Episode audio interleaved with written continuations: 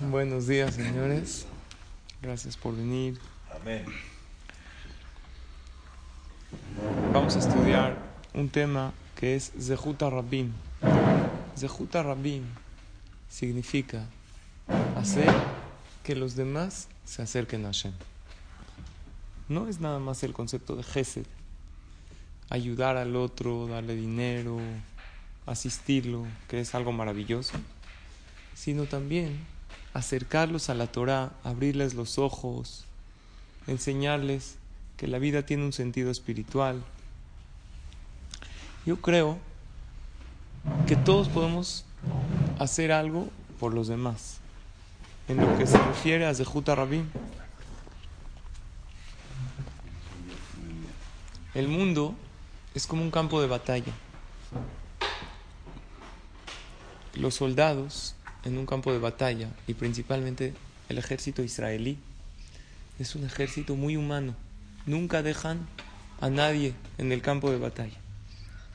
Lo agarran, si Barminan uno fue herido, entre dos lo llevan a un lugar y hay uno de los soldados que se dedica principalmente a esa parte, a salvar a aquel que fue herido.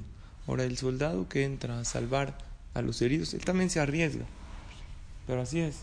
Hay veces hay que arriesgar un poco para salvar al otro. Todos nosotros tenemos el deber de salvar. Estamos en un mundo que hay una guerra entre el bien y el mal. El alma que viene de Hashem y todas las tentaciones de este mundo, los pecados que nos alejan de lo que es la, la superación personal. Y en este campo de batalla hay disparos todos los días. Hay jóvenes que les han disparado en este campo de batalla con algo que los ha alejado de Hashem, pero lo más grave es que ellos ni saben que les dispararon y que están heridos espiritualmente. Piensan que están perfectos, pero van a un camino derecho a vicios, a drogas, a destruir su vida en un futuro, pero ellos no saben. Ellos piensan que están perfectos. Por lo tanto, nosotros podemos ser ese paramédico que detecta quién fue herido, ir y salvarle la vida. Para esto hay que salir de la comodidad en la que estamos y acercar al otro. Lo más fácil es uno mismo, es ver en sí mismo. Yo vengo a mi clase, yo voy eh, de a poco superándome, pero es difícil ver por el otro porque cuando nosotros sabemos que hay una mitzvah de acercar a los demás a la Torah, directamente ¿qué pensamos? ¿Yo quién soy? No es para mí. Yo no, no tengo la, la, labia, no tengo los argumentos. Y puede ser que no terminemos el trabajo. Puede ser que tú acerques a un Yehudi y nada más de un pequeño paso. Pero ya dijo la Mishnah en Pirkei Avot, lo aleja melachal igmor, velo ataben jorin leibatel mimena. Tú no tienes que terminar el trabajo, pero no por eso tienes permiso de no intentarlo. Algo tú tienes que hacer. Brindarle al otro salud espiritual y decirle al otro, aquí estoy. Darle amor y cariño. Ahora puede ser que alguien trate de acercar a alguien y no nada más no termine el trabajo que esa persona se aleje otra vez. Abraham y Sara se dedicaban a acercar a la gente. Ellos tenían a la mitad del desierto, Hashem no les mandó hijos. Por algo Dios no lo hace. Porque Dios quería que ellos hagan un trabajo desde Juta Rabim, de acercar a la gente. No había Torah en ese entonces, pero al monoteísmo, porque había mucha idolatría. Abraham y Sara pusieron una casa que era una tienda de campaña a la mitad del desierto donde pasaban los transeúntes, los caminantes, y habían entradas de cada lado para que ni siquiera tengan que rodear. Y a la mitad del desierto, ¿qué les brindaban? Agua, comida rica, todo eso lo pagaba Abraham de su bolsa. Abraham tenía mucho dinero en un, en un tiempo.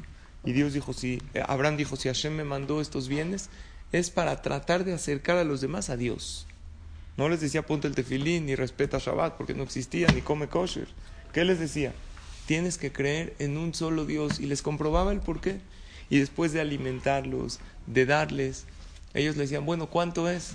Dile, no, nada más le tienes que agradecer al dueño de todo esto. Y le decían, ¿quién es el dueño de todo esto? Pensamos que eras tú. Le dice Abraham, no, hay un dueño que es el creador del mundo. Y así les enseñaba a todos a decir la verajá. Baruja, Tashem, es todo. Nada más. Di verajá y agradecele a Dios. Esto se le puede enseñar a un goy, sí. A lo mejor no hay que enseñarle al goy y decir Baruja, Tashem. Pero sí, agradecele a Dios cada cosa. Nosotros en, en casa de ustedes tenemos a alguien que trabaja con nosotros, una señora que trabaja ya con nosotros muchos años. Y cuando decimos las verajot, contesta amén. Estamos comiendo, ¿sí? Al, voy por mi café arriba al pan y canela todos los días. Y les digo, ahora voy a decir la verajá, pero contesten amén todos. Y todos es, les explico, hay que agradecerle. Oye, son goim, sí. El goy también tiene que agradecerle al dueño de todo. Y eso hizo Abraham vino. ¿A cuántos acercó Abraham vino? ¿Cuántos? ¿500? ¿Mil? Hay un midrash que dice mil miles, así dice miles, hay otro midrash que dice cientos de miles. De todos esos cientos de miles, ¿cuántos fueron pueblo elegido? ¿Cuántos bajaron a Mitzrayim? Dice la Torah, Nefesh y Aredua Boteja Mitzrayim. 70 nada más. Los hijos de Jacob con sus hijos. Oye, y todos los cientos de miles, Abraham quería sacar de todos esos gente que cree en Dios para de ellos formar el pueblo elegido. Antes no había plan que iban a venir necesariamente. Abraham dijo, yo no tengo hijos, a lo mejor nunca voy a tener, él no sabía, de hecho él vio en las estrellas que no va a tener, era un gran astrólogo, y dijo, pues vamos a hacer un pueblo elegido de esta gente, también es gente buena, nada más están en la idolatría. De todos esos cientos de miles, ¿cuántos quedaron? Cero personas. 70 fueron de Jacob, fueron descendientes de él. Entonces nos pregunta Jacob, entonces no sirvió para nada, toda la basura. Eso es lo que la Torah nos enseña. Enseñó alguno. Tú haz tu intento, tú haz algo.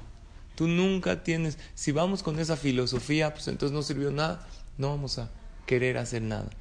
La Torah nos dice, los resultados ya dependen de Dios. Tú tienes que hacer tu esfuerzo de acercar a un Yehudi a la Torah. Si logras... Abre un midrash, abre un knis, empieza a pagar la de baba y al final no queda ni uno de esos. Ellos vienen porque les pagan. Sí, es verdad. Entonces, Pero en todos lados lo hemos hecho. Sirvió. Sirvió. Si trajiste a un Yehudi que haga algo, aunque después se alejó. Sí.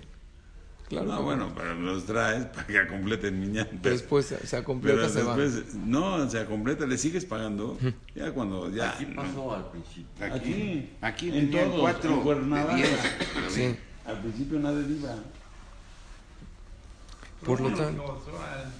En Argos, claro. igual. A lo mejor. Tiene razón, Sony. A lo mejor de esos cientos de miles que Abraham acercó, no se formó el pueblo elegido, pero uno quedó con la fe en Hashem y algo hizo. No menosprecies acercar a un solo Yehudi, porque ese uno hoy pueden ser muchos mañana y puede uno acercar a familias enteras. Si yo les digo que nosotros podemos acercar a Yehudim a la Torah, ¿qué pensamos? ¿Directo? Directo. Yo no. Con trabajos me acerco yo.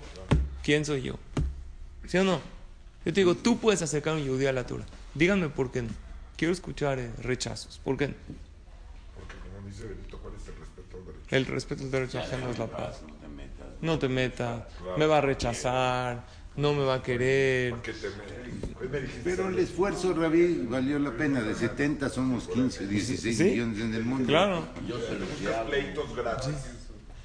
Son buenos pleitos. ¿Para qué pleitos gratis?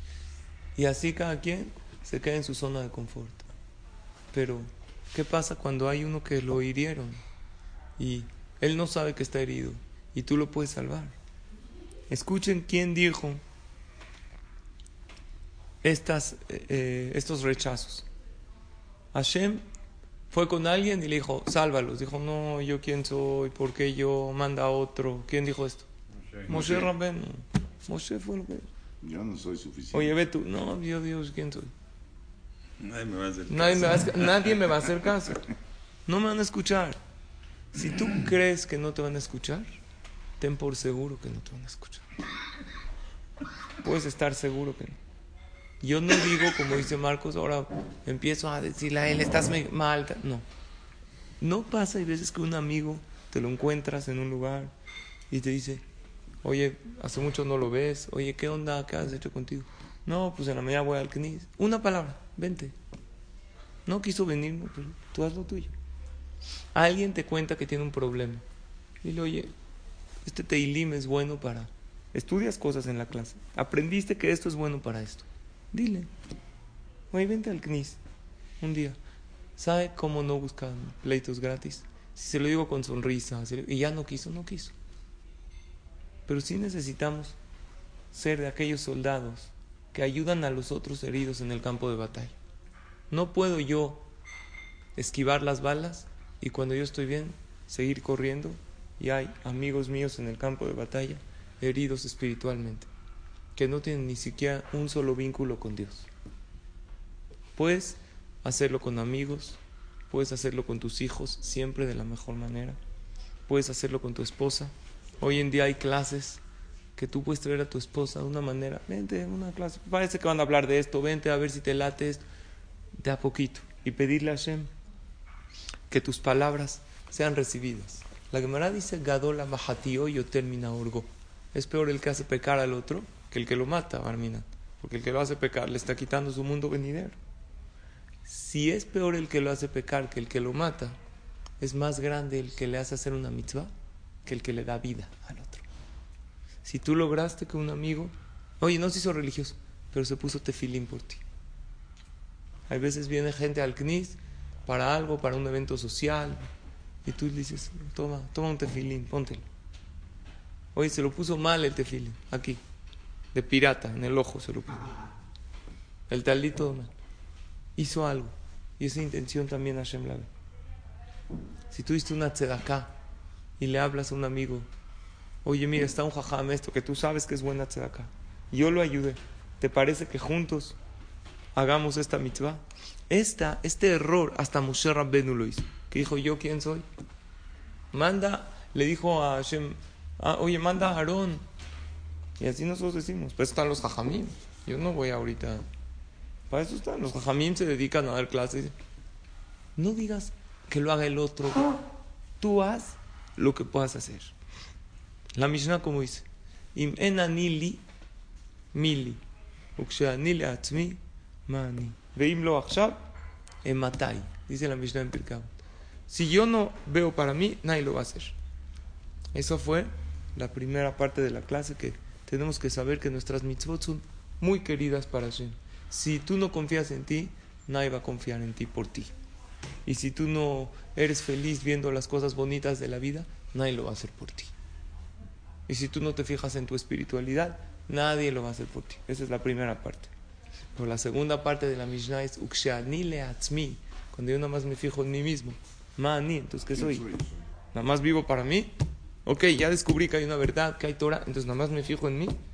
¿Y qué pasa con los demás Yehudim que están perdidos? Y la tercera parte de la Mishnah es lo más importante. Veimlo achshav en Matai. Si no lo hacemos hoy, entonces ¿cuándo? El mañana no está garantizado para nadie. ¿Cuándo tengo que hacer? Hoy. No hagas para mañana lo que puedes hacer pasado mañana. Ay, nos quise. Déjalo después. Hazlo hoy. Hoy trata de acercar a un yudí de una manera que te lo encuentres en algún lugar, en alguna fiesta, en el vuelo. Hay veces pasa que te encuentras tantas horas con él. Una palabrita de, de un teilim. Él te va a ver poniéndote tefilín. No son pleitos gratis. Dile, oye, es bueno, es conexión. No, yo no me pongo. Ok. Tú ya le vendiste el producto. Hay veces tenemos tanto así que no le decimos a nadie nada. Hay una mitzvah de salir de nuestro círculo. Hay gente que dice, yo lo voy a hacer, voy a hacer por el otro. Yo puedo. Generalmente cuando yo digo, vamos a acercar al otro a la Torah, lo primero que es, no puedo. Vean un jajam. El mensaje Terubín cuenta la Gemara en la página 54 que se llamaba Rabbi Pereda. Este jajam, Rabbi Pereda Balea Utalmida, tenía un alumno de Abatanele Arba Meazimne, que le tenía que explicar la lección 400 veces para que entienda. 400. Hay veces tienes un maestro, un esto, te repite una vez, otra vez. Ya, la tercera, cuarta se empieza a desesperar. ¿Sabes qué es explicarle a alguien lo mismo 400 veces? Esto es un vaso, ¿qué? No entendí. Un vaso, otra vez, un vaso. Hasta que entendió, captó que esto es un vaso. vaso. 400 veces. No 20, 400 veces. Y el jajam acababa la clase, se la explicaba a todos. El alumno no entendía. Y él explicaba la lección 400 veces. En el tiempo de la Gemara habían Mishnayot, eran como alajot chiquitas. El tzitzit se pone de esta manera. ¿Qué jajam? No entendí. Otra vez. Cualquier persona diría, este cuate no capta. Pero el jajam tenía la paciencia de enseñarle 400 veces. En una ocasión, yo Mahad va yo a Lemilta de Mitzvah. Estaba el jajam explicando, y ahí va como en la 200, y llegó alguien y tocó la puerta. Abre y ve que el jajam le está explicando una clase particular al niño. Le dice, un segundo, estoy a la mitad de la clase. No, jajam, le queremos avisar que hay una mitzvah, que queremos que usted venga. Vamos a decir que hay un Brit Milá, que usted tiene que ser el Sandak, o hay una, una mitzvah que lo necesitamos. Una mitzvah es algo bueno. El jajam que le dijo, yo estoy ahorita en otra mitzvah. Yo estoy explicándole a este alumno. Oye, pero este alumno no capta. Hasta 400 veces. Dijo, acabo con él. Ahora 400 veces es una locura. El jajam le pagan por lección, no por tiempo. Imagínate la paciencia. Acaba las, las otras 200 y le dice al jajam, ¿entendiste o no entendiste? Dice el jajam, ¿qué cree? No entendí una papa. Por, le dijo, desde que tocaron la puerta para que usted vaya a hacer la mitzvah, me distraje y dije, ya se va, ya se va, se va a ir el jajam. Entonces ya no estaba pensando en lo que usted me estaba diciendo, estaba pensando que ya se va. ¿Qué hubieran hecho ustedes? ¿Yo qué hubiera hecho? Yo le hubiera dicho, me hubieras dicho. No, yo le digo, me hubieras dicho. Si ya te distrajiste desde que tocaron la puerta, voy a hacer la mitzvah. Voy a hacer. Y regreso, te explico 400 veces. El alumno era tan tímido, se distrajo y no le dijo. El jajam le tuvo que explicar otras 200. ¿Qué hizo el jajam? Le dijo, no voy a ninguna mitzvah, no hay Brit Milá, no hay Tzedakah, no hay, no hay nada más que tú y yo. No me voy de aquí hasta que no entiendas perfecto la lección. El alumno, que quería mucho estudiar Torah, dijo, gracias. jajam". Le volvió a explicar 400 veces. Imagínense, ya llevaba 200, 300, 350, 360, 70, 80, 90, 91, 92, 399, 400. ¿Cuántas lleva el jajam? 800 veces. No, y el tiempo que ha pasado. El tiempo. ¿Entendiste o no entendiste? No entendí nada. No, no es cierto. Ahí le dijo, ya entendí. Ya. Ya entendí. Ya me quedó claro el concepto. Gracias por explicarlo. Nos vuelve a explicar. Salió una voz del Shamay y le dijo a Rabí Pereda, vean qué grande el que piensa en el otro. El jajam podía haber estudiado, hecho mitzvot, pero él pensó en su alumno. Salió una voz que nadie oyó más que él, era un jajam. Nafak bat kala de amarle, vea Moshe, para que vea que es verdad. Ni halach de lisfulach arba shane, ¿quieres que Dios te dé 400 años más de vida al jajam? o de Tizkuat Vedaraj le alma de ate. O que tú y todos tus alumnos tengan Olama va asegurado. Todo el que estudia con este jajam, por el tzadik que lea, todos al Olama va.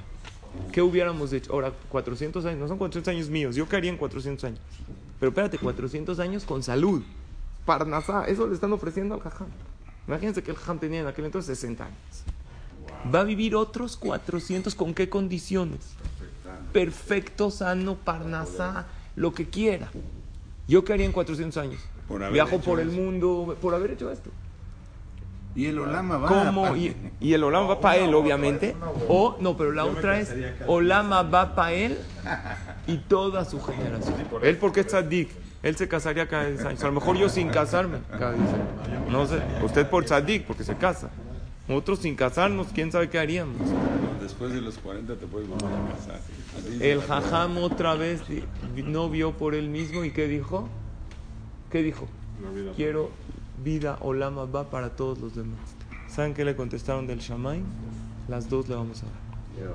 Olama va para él y todos sus alumnos, todos los que iban a su clase.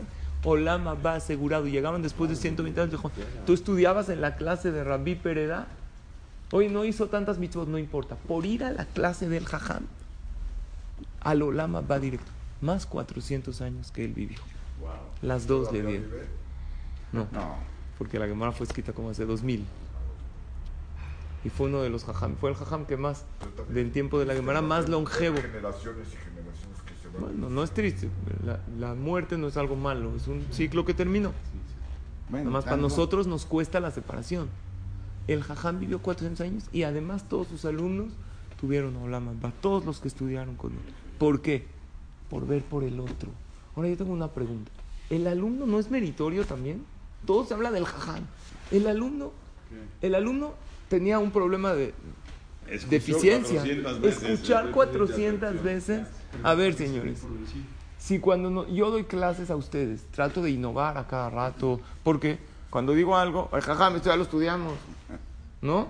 Yo tengo alumnos que tienen memoria de esposa enojada. ¿Te recuerdan la de hace 20 años? Oye, esto ya no los dijo hace... Está bien, pero son muchos años de clase. Y trato de no repetir, de innovar. ¿Para qué? Para que la gente... El alumno 400 veces la misma lección todos los días. Y esa vez que llevaba 200 y alguien tocó la puerta, dijo el Ham, ¿qué quieres? No, pues que me la vuelva a repetir. ¿Quién tiene paciencia de volver a escuchar 400 veces la misma lección? Él no tiene... ¿Por qué no salió una voz del Shamaim para él? ¿Saben cuál es la respuesta? El alumno está estudiando para él. El Jajam está haciendo Zehuta Rabbi. Ahí está la gran diferencia. El que hace por los demás, para él sí sale una voz del cielo y le dice, ¿qué quieres? Y esta es la invitación.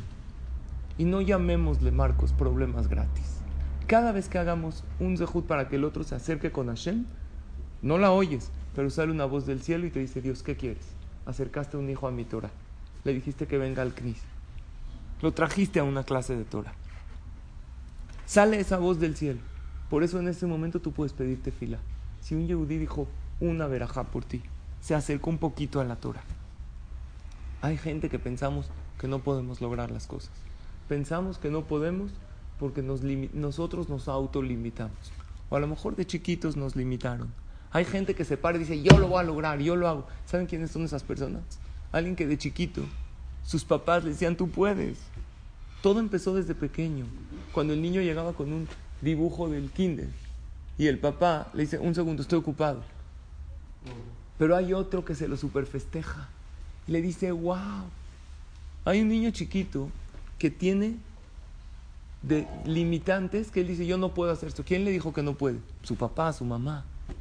Si tú desde chiquito lo etiquetaste al niño, eres mentiroso, eres ratero. Si me etiquetaron, si soy.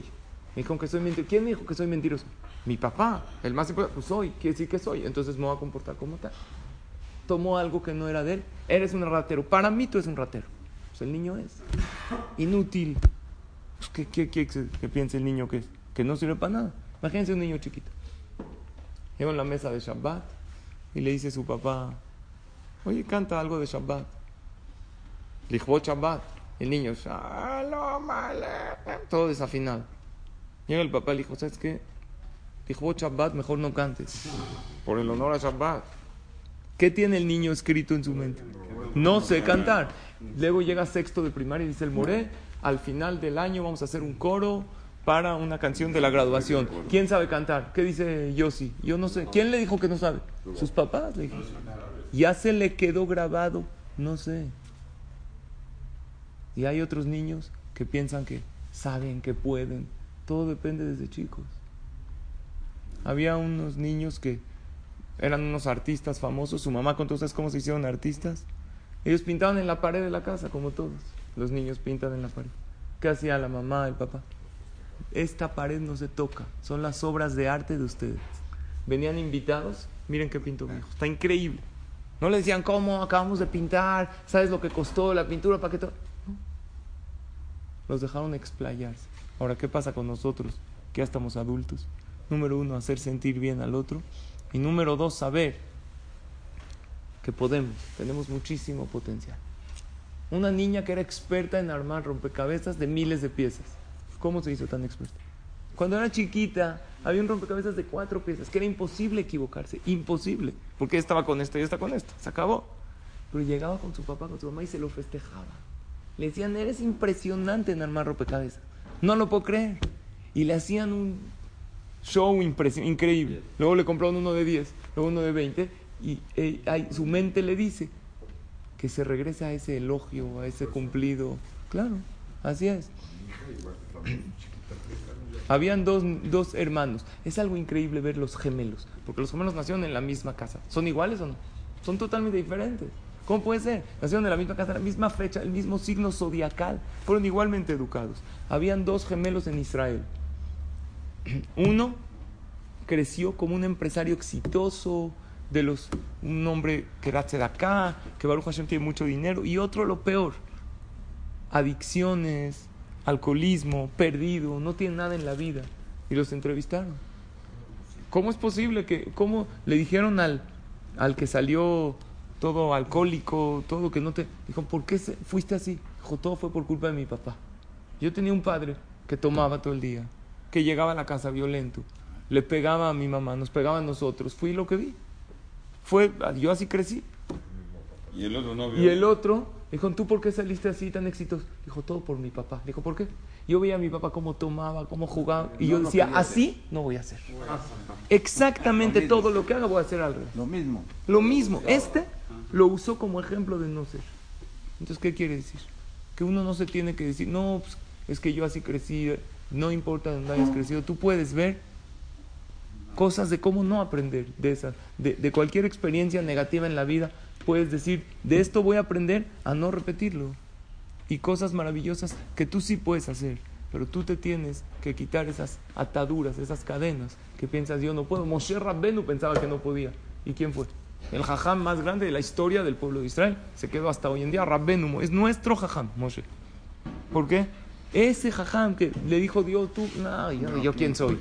Pues tú eres mucho acerquemos a un Yehudí más a la Torah y no menospreciemos el hecho que diga un que diga el Shema por ti, que venga una vez al cliente, oye, pero ya nunca regresó, nada más se puso el tefilín y todo chueco. También valió, también hiciste algo, algo le inyectaste. Entonces tenemos una tarea de no nada más ver por nosotros, sino por los demás y empezar cuando el día de hoy. Si hoy tienes una oportunidad, ves a un Yehudi, viene un cliente y le puedes decir, di una verajá, ya habrás hecho algo muy grande y va a salir una voz maravillosa del Shamaim esa voz que Hashem te va a decir, estoy orgulloso del hijo que eres porque acercaste a un hijo mío a la Torah. Gracias a todos.